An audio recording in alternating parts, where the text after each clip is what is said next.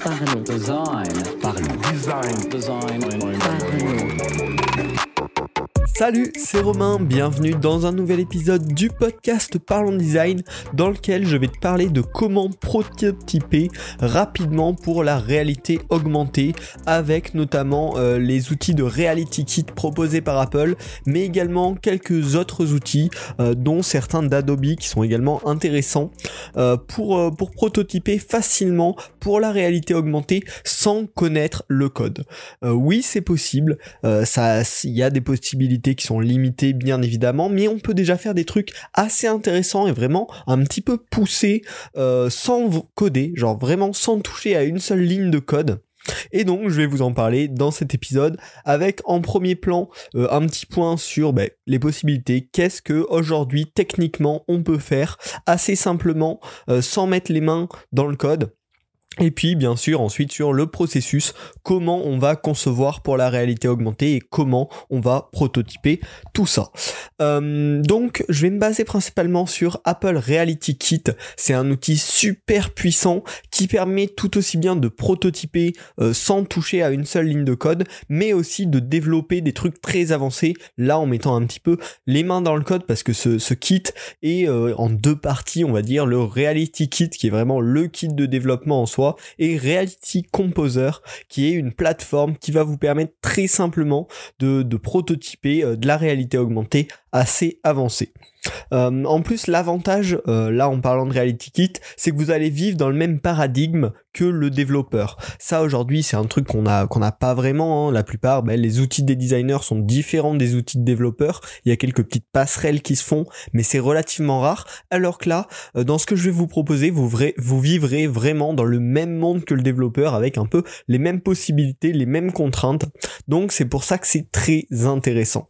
J'avais déjà fait un petit épisode de Parlons Design sur la réalité augmentée et la réa- réalité virtuelle.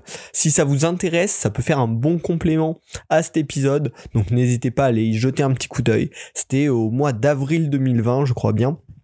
Et donc le principe finalement de la réalité augmentée et des possibilités de prototypage, ça va être de pouvoir ancrer une scène 3D qui est composée de tout ce que vous souhaitez à un point physique dans le vrai monde euh, que vous allez euh, auquel vous allez accéder via votre caméra par exemple. Donc ça va être par exemple ben, dès qu'on reconnaît euh, tel objet, eh ben on va y mettre une scène avec un dragon euh, qui crache des flammes par exemple, ou ça peut être dès qu'on reconnaît un sol, ben on va pouvoir y poser une chaise et une table. Voilà, c'est ancrer une scène 3D à un point physique du monde réel. Voilà ce que c'est la réalité augmentée en une phrase simple et compréhensible. Donc aujourd'hui, quelles sont les possibilités euh, bah, au niveau de la réalité augmentée? Déjà au niveau des encres. Donc les encres, c'est le point physique auquel va être liée la scène 3D. Ce qu'on sait très bien faire et ce qui est facilement accessible pour prototyper, c'est de détecter un plan. Euh, c'est-à-dire un plan horizontal ou un plan vertical. Souvent, ça va être un mur ou le sol. Et donc ça, on peut tout à fait le détecter facilement avec nos téléphones, avec nos tablettes, pour y placer une scène 3D par rapport à ce plan. Également, ce qui se fait pas mal et qui marche très bien, c'est la détection d'images. On va donner euh, bah, au téléphone une image, euh, par exemple un poster, la photo d'un poster, et on va lui dire dès que tu reconnais cette image, tu places une scène 3D par rapport à ce point-là. Ça c'est très intéressant, c'est relativement simple à mettre en place et on peut prototyper des trucs assez sympas, euh, comme euh, peut-être si vous me suivez sur Twitter, vous avez vu j'avais fait ça avec un petit paquet de cartes, ou tout simplement j'avais scanné euh, le paquet de cartes la face du paquet de cartes et je plaçais une scène 3D par rapport à celle-ci quand le téléphone l'a détecté. Donc ça c'est vraiment très intéressant, c'est assez simple à mettre en place pour des premiers prototypes et donc c'est une opportunité à exploiter. Euh, après à vous de trouver les utilisations créatives qu'on peut en faire. Et enfin, le dernier type d'encre qui est possible, qui est bien plus complexe à mettre en place, c'est une encre sur un objet 3D. C'est-à-dire que vous allez scanner un objet 3D. Donc là, les techniques sont un peu plus avancées, un peu plus complexes, et vous allez donner en référence à votre mini application euh, cet objet 3D, et dès qu'il le trouvera euh, de n'importe quel angle de vue, il va pouvoir l'utiliser comme une encre pour y placer une scène 3D autour.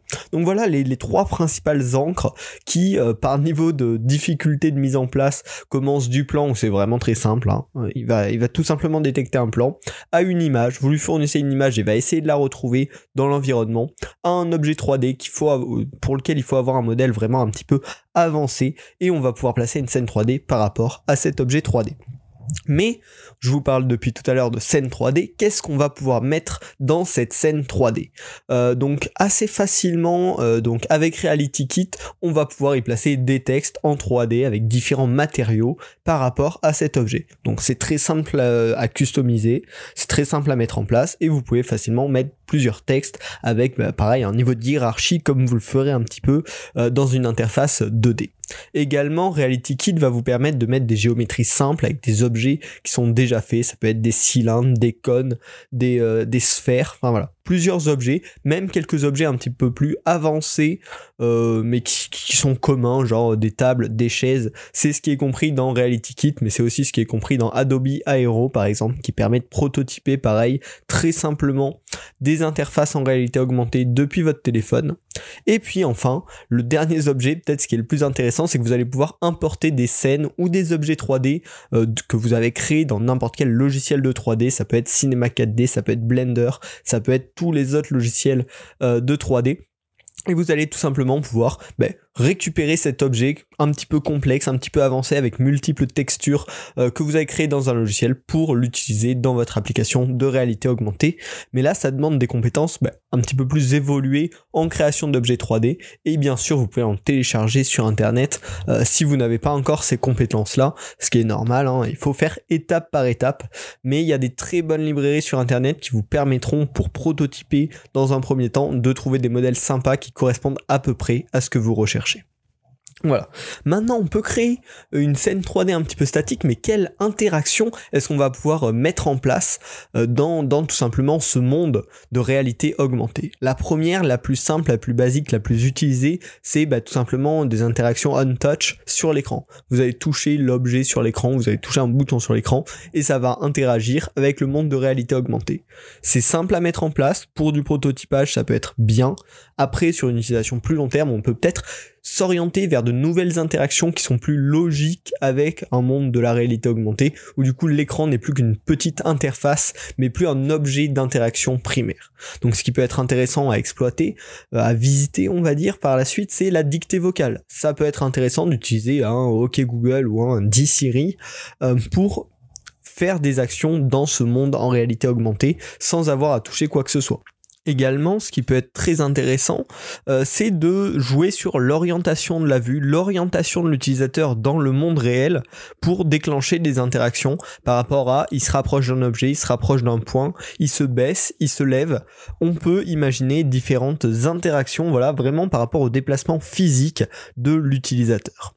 Et enfin, le dernier, qui est pour moi peut-être le plus intéressant, le plus, euh, comment dire, euh, le plus naturel pour nous, c'est les interactions avec le corps. Pouvoir interagir directement avec ses mains dans ce monde de réalité augmentée, ou euh, qu'une autre personne présente dans le champ de vision puisse interagir avec l'ensemble de son corps, peut-être ses jambes, sa tête, voilà, en fonction de l'expression du visage par exemple. Ça, c'est possible, notamment avec la plateforme d'Apple Reality Kit et avec la nouvelle version, euh, la version 4 qui va so- sortir en septembre et qui est disponible en bêta, où il y a une reconnaissance avancée du corps, des mains et du visage euh, disponible directement intégré. Mais là, pour accéder à ça, il faudra normalement euh, toucher un petit peu au code. Donc là, c'est déjà des interactions plus avancées, mais euh, dans un principe d'imaginer, de prototyper, ça peut être bien sûr très intéressant de prendre en compte ces cas d'usage. Donc voilà, il y a vraiment d'énormes possibilités, d'énormes cas d'usage qui restent à imaginer. Donc c'est le moment d'en profiter, c'est le moment de tester, c'est le moment de s'amuser. Et puis maintenant, on va voir ben, comment concevoir, comment prototyper cette première interface en réalité augmentée. La première étape que je vous conseille absolument, je vous la conseille déjà euh, quand vous faites du, de la 2D, quand vous faites euh, voilà des interfaces classiques, mais là ça va être de dessiner. Vous allez prendre votre crayon pour rapidement imaginer des scénarios, imaginer des cas d'usage, imaginer un visuel sans y mettre euh, beaucoup de temps, beaucoup d'investissements qui là vont être encore plus galères, ça va faire perdre beaucoup de temps de prototyper des choses avancées comme ça. Donc il va falloir dessiner, storyboarder vos scénarios, comment ça va se passer, qu'est-ce que va afficher votre application? Là c'est vraiment le moment de le mettre en mots et en images euh, manuellement parce que c'est l'outil qui va vous permettre largement euh, de d'explorer le plus d'idées possibles en un temps relativement réduit. Une fois que vous avez une idée bien calibrée, bien storyboardée, vous allez pouvoir commencer à prototyper avec des outils no-code euh, qui sont assez puissants. Donc je vous parlais de Reality euh, Kit d'Apple. Ils ont une application qui s'appelle Reality Composer qui est disponible sur Mac, sur iPhone, mais aussi sur iPad et qui va vous permettre vraiment avec une prise en main excellente de créer vos premières scènes de réalité augmentée avec des encres de type plan, image ou objet 3D et de placer ensuite des objets, des textes, des géométries ou des scènes importées. Vous allez même pouvoir prototyper des interactions, des animations euh, quand on touche, quand on se rapproche d'un objet. Donc c'est vraiment très intéressant. La prise en main est relativement facile. Donc je vous invite à tester ça. C'est disponible que sur Mac par contre il me semble. Et sinon, euh, le second outil que je vous conseille, qui peut être vraiment bien également pour une première approche, peut-être vraiment juste pour jouer un petit peu avec, c'est Adobe Aero. Ça reprend un petit peu, euh, enfin c'est Reality Composer qui est sorti après, mais ça propose un petit peu les mêmes fonctionnalités que Reality Composer. Euh, c'est très simple à prendre en main également et je pense que c'est disponible également sur Android. Et donc c'est un outil intéressant qui pareil vous permet bah, de choisir des point d'ancrage et puis d'y rajouter des objets, de créer des scènes, de faire des interactions euh, avec ces différents objets. Donc c'est deux outils à essayer. L'avantage de Reality Composer c'est que c'est dispo sur euh, Mac également. Donc on peut un peu plus peaufiner les choses plus en détail euh, avec une application ordinateur, enfin je trouve, alors que pour l'instant Adobe Aero est disponible que sur mobile. Ça devrait peut-être un jour arriver sur ordinateur à voir. En tout cas pour l'instant c'est que sur mobile mais ce sont deux applications très intéressante que je vous conseille pour tester, pour commencer à prototyper des choses qui peuvent être vraiment un petit peu avancées hein, euh, sans toucher à une seule ligne de code. Ensuite, la troisième étape, ça va être peut-être de créer des objets 3D complexes si vous en avez besoin dans vos scènes. Donc pour ça, ben, je vous invite tout simplement à aller voir l'épisode sur la réalité augmentée et la réalité virtuelle dans lequel je vous donne un petit peu euh, les pistes euh, qui me semblent les plus intéressantes pour créer des objets 3D quand on n'y connaît pas grand-chose au départ. Euh, il y a bien sûr Blender qui est gratuit, C4D qui est un peu le, le boss à tout faire de la, de la 3D dans le côté un peu artistique. Également en outil Adobe Dimension qui peut être sympa ou Magica Voxel euh, que j'ai utilisé euh, dans un précédent défi qui permet de faire du voxel art mais ça peut être tout à fait intégrable dans de la réalité augmentée donc vraiment pour ça euh, n'ayez pas peur de, dépasser un peu vos limites d'explorer le monde de, de, la, de la 3D pour trouver des logiciels qui permettent de créer des choses sympas en 3D que vous pourrez intégrer ensuite dans vos scènes de réalité augmentée. Et ensuite, bien sûr, la quatrième étape, ça va être un petit peu euh, bah, la mise en production, le fait de rendre scalable euh, ce que vous avez fait votre petit prototype avec du code.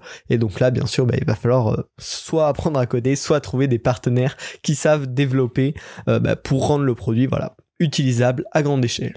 En tout cas, euh, ben, j'espère que ça vous aura un petit peu aidé à vous orienter dans ce monde de la réalité augmentée, à vous donner des pistes sur comment prototyper euh, ces interfaces un petit peu avancées et qui sont pas du tout facilement prototypables avec nos outils de design euh, d'interface classique. Hein.